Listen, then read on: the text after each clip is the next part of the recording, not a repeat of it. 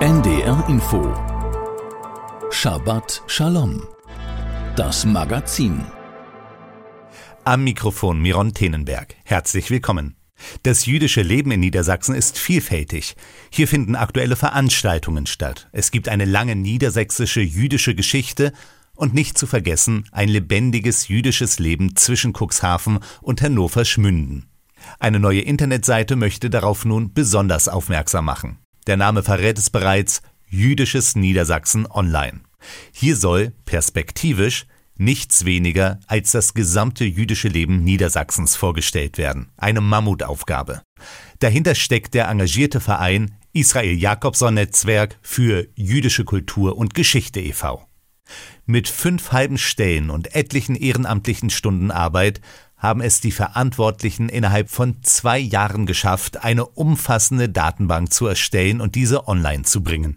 Derzeit umfasst das Angebot insbesondere Hinweise auf themenspezifische Reisen. Auch aktuelle Ereignisse aus dem jüdischen Leben werden vorgestellt, Veranstaltungen angekündigt, aber auch über Vorfälle von Judenhass aufgeklärt. Gefördert wird das Projekt von Land, Gemeinden, Stiftungen und Privatspenden. Rebecca Denz begleitet die Webseite und das gesamte Projekt als wissenschaftliche Leiterin. Die Historikerin arbeitet am Fachbereich der Judaistik an der Uni Bamberg, forscht zu feministischen Themen und ist begeistert von den angewandten Wissenschaften, sprich, sie ist auf alten Friedhöfen ebenso unterwegs wie in Bibliotheken und Archiven. Frau Denz, wen wollen Sie mit so einem breiten Angebot Jüdisches Niedersachsen Online überhaupt ansprechen?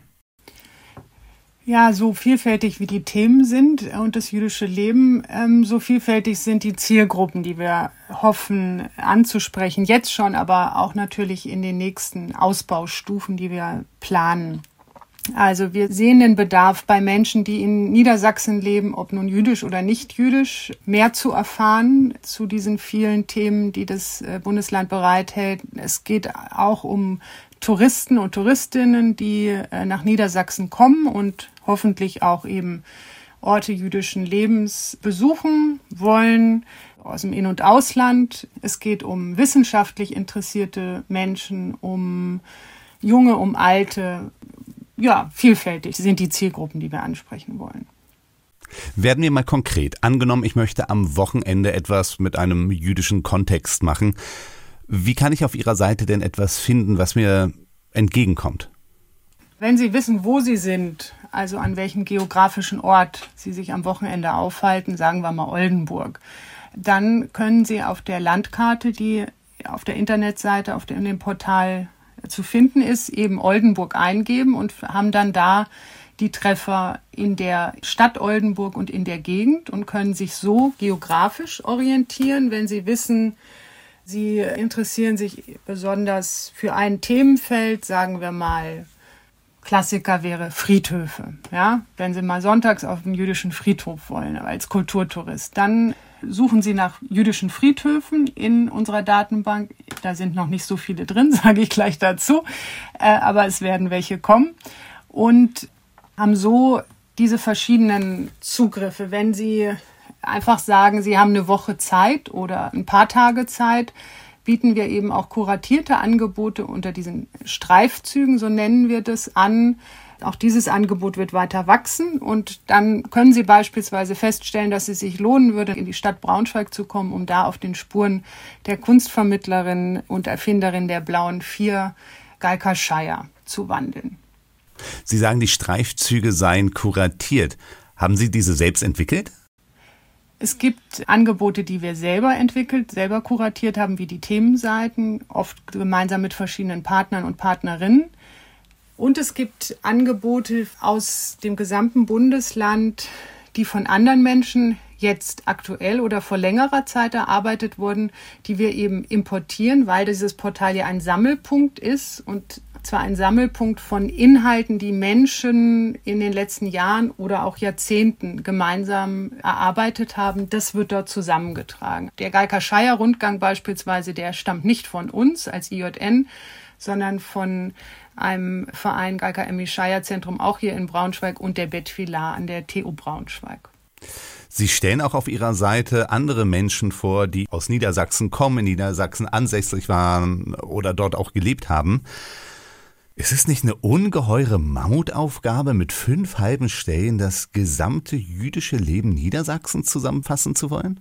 Also es ist eine Mammutaufgabe und auch ein bisschen verrückt und vielleicht auch größenwahnsinnig, aber unser Anspruch an das Projekt und unseren Teil daran ist ja nicht, dass wir als Israel Jakobson Netzwerk irgendeine Form von Vollständigkeit erreichen würden, sondern wir bieten eine Plattform, ein Portal an, eine Technik an, also eine Datenbank und die Benutzeroberfläche und all die technische Infrastruktur, die jetzt eben auch online zu sehen ist und laden andere Menschen und Institutionen ein, ihr Wissen dort selber einzutragen oder von uns eintragen zu lassen. Und was uns sehr, sehr wichtig ist, wir machen auch transparent, von wem die Informationen, die da zu finden sind, stammen. Das heißt, wir versuchen äh, gar nicht äh, vorzutäuschen sozusagen, dass das alles unsere inhaltliche Arbeit sei, sondern wollen die Arbeit, die viele Menschen, auch beispielsweise Heimatforscher und Heimatforscherinnen in den letzten Jahren und Jahrzehnten geleistet haben und auch wissenschaftliche Institutionen und so,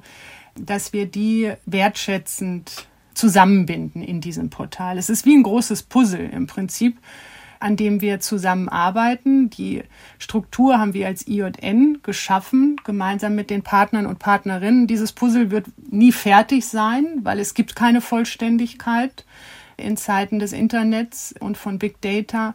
Das ist auch nicht der Anspruch, den wir haben.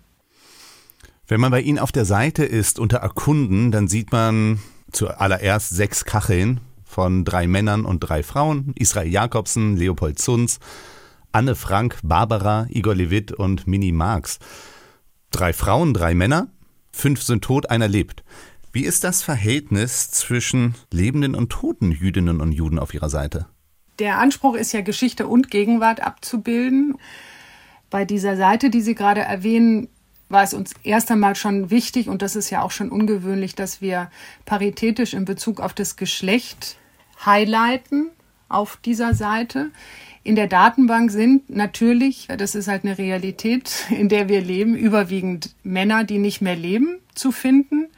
Das ist ja eben ein allgemeiner Umstand in der Wissenschaft und Wissensvermittlung, dass sowieso meistens über Männer geforscht wird und eher in der Geschichte als in der Gegenwart. Jüdische Gegenwartsforschung ist im deutschsprachigen Raum so gut wie nicht vorhanden. Wir werden der ungefähr tausendjährig jüdischen Geschichte im heutigen Niedersachsen auch nie gerecht werden, sondern greifen immer zu, wenn wir gute Datenbestände angeboten bekommen oder selber finden, selber erarbeiten und dann füllt sich das Portal. Wie sieht denn die Zukunft aus? Welche Pläne haben Sie noch mit der Seite? Also wir sind jetzt ja in Projektphase 1, also noch in der Aufbauphase und vor allem auch im kulturtouristischen Bereich. Wir möchten ab äh, nächstem Jahr viel stärker noch in den Bildungsbereich gehen und da mit Hilfe von innovativen Bildungsformaten, so wie wir das ja schon mal erprobt haben an unserer Augmented Reality App Operation Legendär, Wissen um jüdische Kultur auch hier wieder in Geschichte und explizit in Gegenwart stärker unter das Volk und das jüngere Volk zu bringen. Das ist ein Schwerpunkt, den wir setzen möchten. Wir wollen in näherer Zukunft uns auch intensiv mit jüdischen Frauen beschäftigen. Da gibt es ganz wunderbare Geschichten aus Niedersachsen zu erzählen über jüdische prominente und weniger prominente Frauen. Da bereiten wir gerade eine Themenseite vor, die in nächster Zeit veröffentlicht werden wird. Wir wollen auch noch stärker mit Lokalhistorikern und Lokalhistorikerinnen im ganzen Land arbeiten, also was dann wieder im Bereich Geschichte natürlich anzusiedeln ist und sind mit verschiedenen Mitgliedern der jüdischen Gemeinschaft sowohl immer institutionell gebunden als auch die frei schwebenden sozusagen im Gespräch, welche Bedürfnisse sie so haben und wie wir die ins Portal einbringen können. Können wir dann also zukünftig erwarten, dass Sie wieder mit einer App herauskommen? Sie hatten gerade Ihre App Operation Legendär angesprochen, die in der Jakobson-Schule Sesen am Harz quasi durch das Schulgebäude führt und man das Handy benutzen kann und dann durch das Handy Figuren sieht, die dort über den Gehweg gehen oder durch das Schulgebäude. Das ist das, wo wir gerne hinwollen. Es hängt natürlich immer davon ab, ob wir auch die Fördergelder dafür einwerben können. Aber da bin ich weiterhin optimistisch, dass wir, also vor allem Jörg Munzel und ich, die wir das in letzter Zeit gemacht haben, Gelder einwerben. Ob es wieder eine App wird, dafür ist es jetzt zu früh, darüber zu sprechen. Darüber spreche ich dann erst, wenn Projekte gefördert werden. Bleiben wir doch einfach bei der Förderung. Sie hatten gesagt, dass Sie das projektbasiert machen und gerade in der ersten Projektphase sind. Was passiert nach der letzten Projektphase? Wird dann die Homepage abgeschaltet oder äh, veraltet dann einfach über die Jahre hinweg und nicht mehr gepflegt? Ich meine, das ist ja auch ein dauerhaftes Angebot, welches Sie hier ins Leben gerufen haben. Genau, das ist die Anlage, dass es ein dauerhaftes Angebot ist. Also mein Wunsch ist gar nicht, dass es eine letzte Projektphase gibt, sondern wir sind gerade in der ersten und haben mindestens noch zwei weitere, also eine edukative und dann eine bis ins wissenschaftlich gehende vor uns. Und dann reden wir ungefähr in einem Zeitraum von in sechs Jahren. Das habe ich wirklich gelernt als Geisteswissenschaftlerin in diesem Projekt in enger Zusammenarbeit mit den IT-Lern, die zum Glück für uns diese ganzen Sachen programmiert haben. Es ist Kaffeesatzleserei, darüber zu sprechen, wie Langzeitsicherung in sechs Jahren aussieht. Mein Wunsch und ich könnte es hier auch nicht sehr gut erläutern, weil ich nicht die ITlerin bin. Das Projekt ist so angelegt, dass es über mehrere Phasen weiterarbeitet und wenn es irgendwann einmal so in die Jahre gekommen ist, also IT-mäßig in die Jahre gekommen ist, dass es neu überführt werden muss, bin ich auch hier wieder sehr optimistisch, dass wir da einen Weg finden werden, gemeinsam mit, mit unseren IT-Partnern und den Fördergeldgebern, die uns bis jetzt und bis hoffentlich auch in Zukunft begleitet haben die Tatsache, dass wir als EV, der wir ja nun mal sind, Sitze in Braunschweig, gibt es jetzt seit sieben Jahren, dass wir überhaupt dieses Vertrauen geschenkt bekommen haben, dieses Projekt als unser Projekt angehen zu können, lässt mich da eben auch so optimistisch sein, dass es in Zukunft so bleibt. Kommen wir nochmal zurück in die Gegenwart. Frau Denz, was ist ein Geheimtipp von Ihnen? Was sollte man sich auf jeden Fall auf Ihrer Seite mal angeschaut oder dann auch im echten Leben in Niedersachsen angeschaut haben? Wo hängt wirklich viel Herzblut von Ihnen dran? Also wenn es so um einen Ort geht, so verstehe ich Ihre Frage. Also nicht so sehr als Themenfeld, sondern einen Ort. Da würde mein Herz jetzt sofort, auch weil es immer noch ein bisschen heiß ist, auf Norderney liegen, wo es ja eine Inselsynagoge gab, die heute ein Restaurant ist man muss viel Fantasie haben, wenn man dahin fährt. Aber da denke ich, das ist auf jeden Fall eine Reise wert, sich diesen Ort mal anzuschauen. Zur Inselsynagoge auf Norderney möchte Rebecca Denz. Sie ist mitverantwortlich für das Portal Jüdisches Niedersachsen Online des Israel Jakobson Netzwerks für jüdische Kultur und Geschichte. Sie finden die Internetseite unter jüdisches-niedersachsen.de Darüber hinaus veranstaltet das Netzwerk noch bis weit in den September hinein die jüdischen Kulturtage zwischen Harz und Heide. Mehr dazu hören Sie natürlich hier bei Shabbat Shalom auf NDR Info. Rebecca Denz bekommt selbstverständlich auch die Möglichkeit, einen Musikwunsch mit jüdischem Bezug vorzuschlagen. Was möchten Sie gerne hören? Ja, ich hätte gerne was von Sarah Niemzow komponiert ist, die ja aus Oldenburg stammt und auch hier in Niedersachsen ausgebildet ist in Hannover und eine Komponistin moderner Musik ist. Sie ist so wunderbar experimentell und auch so ein bisschen verrückt, sage ich als Laien. Und es hat so was Pionierhaftes. Das passt gut zum Portal.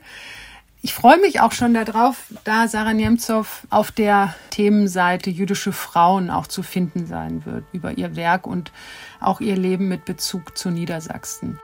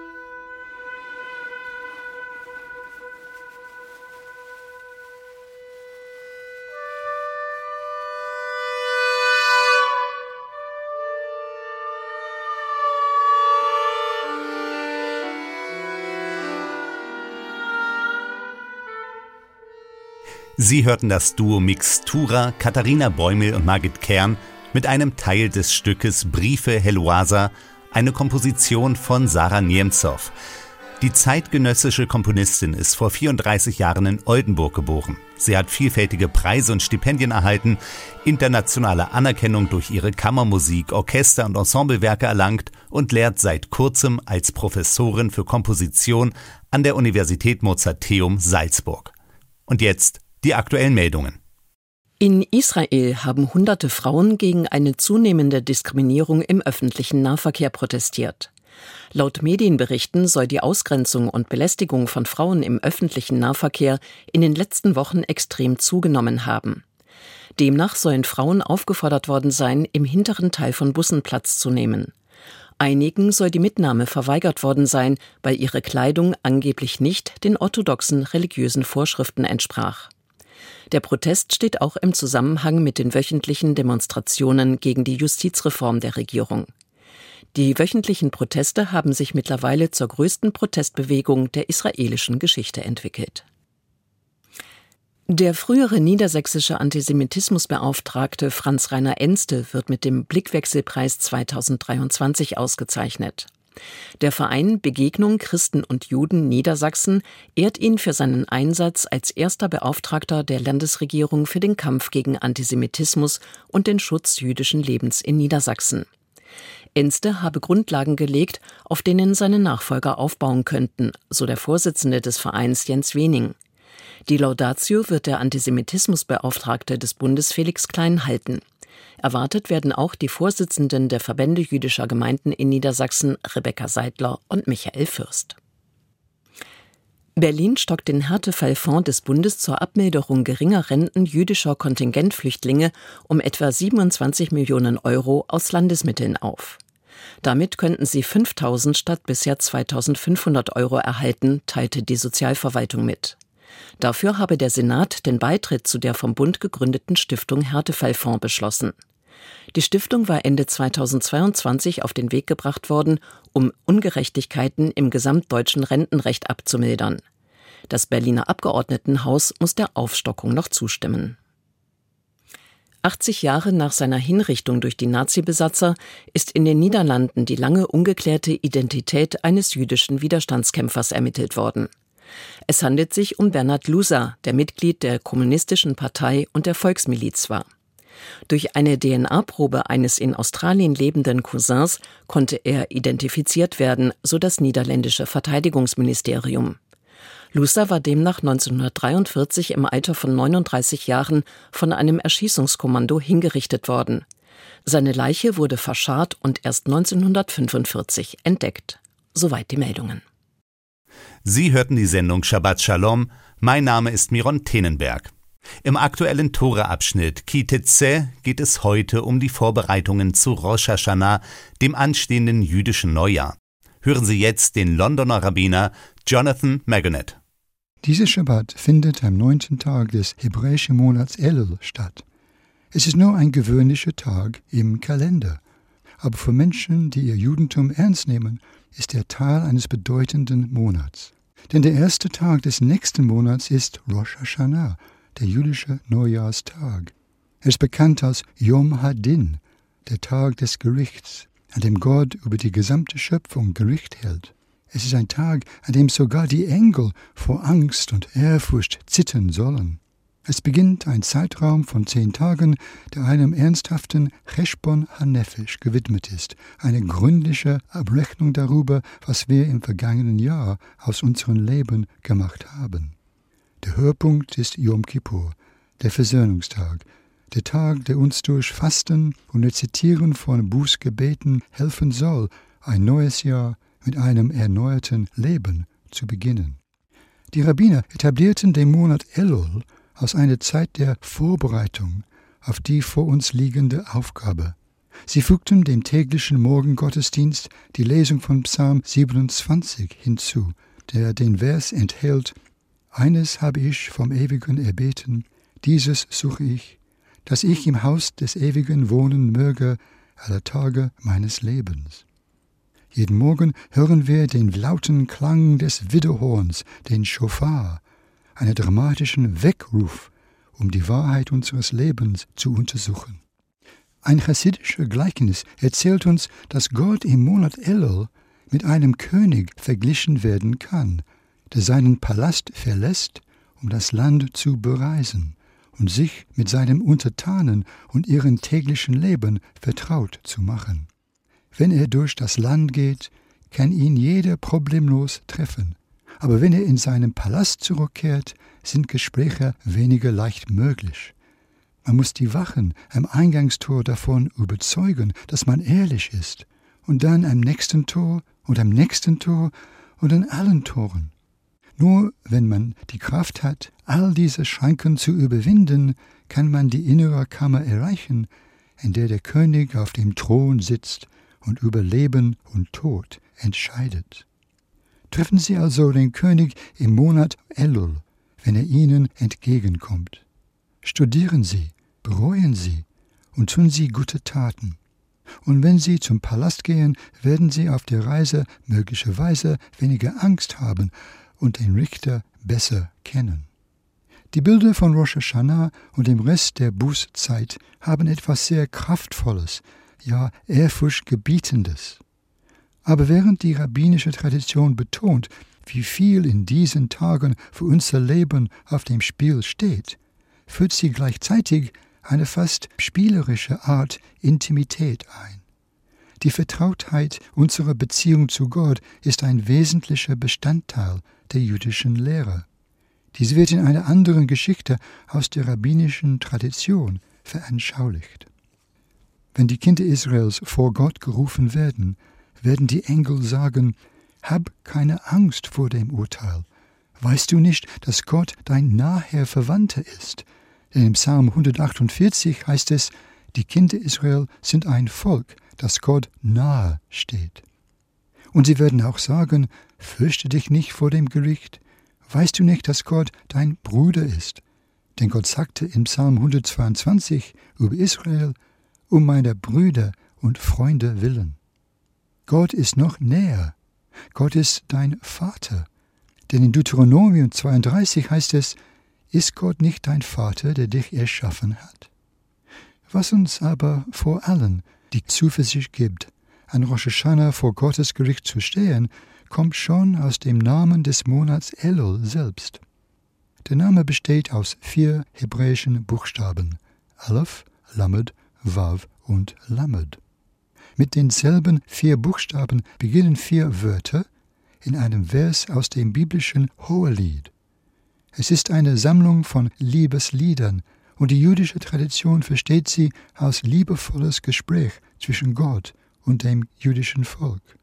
Der Vers lautet Ani ledodi vedodi li, was übersetzt Ich bin meines Geliebten und mein Geliebter ist mein bedeutet.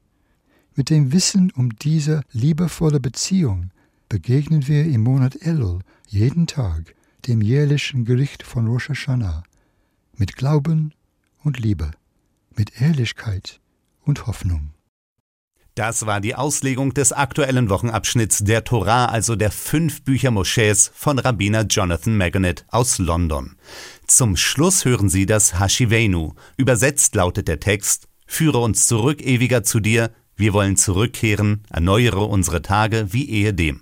Es singt der Europäische Synagogalchor unter der Leitung von Andor Ijak.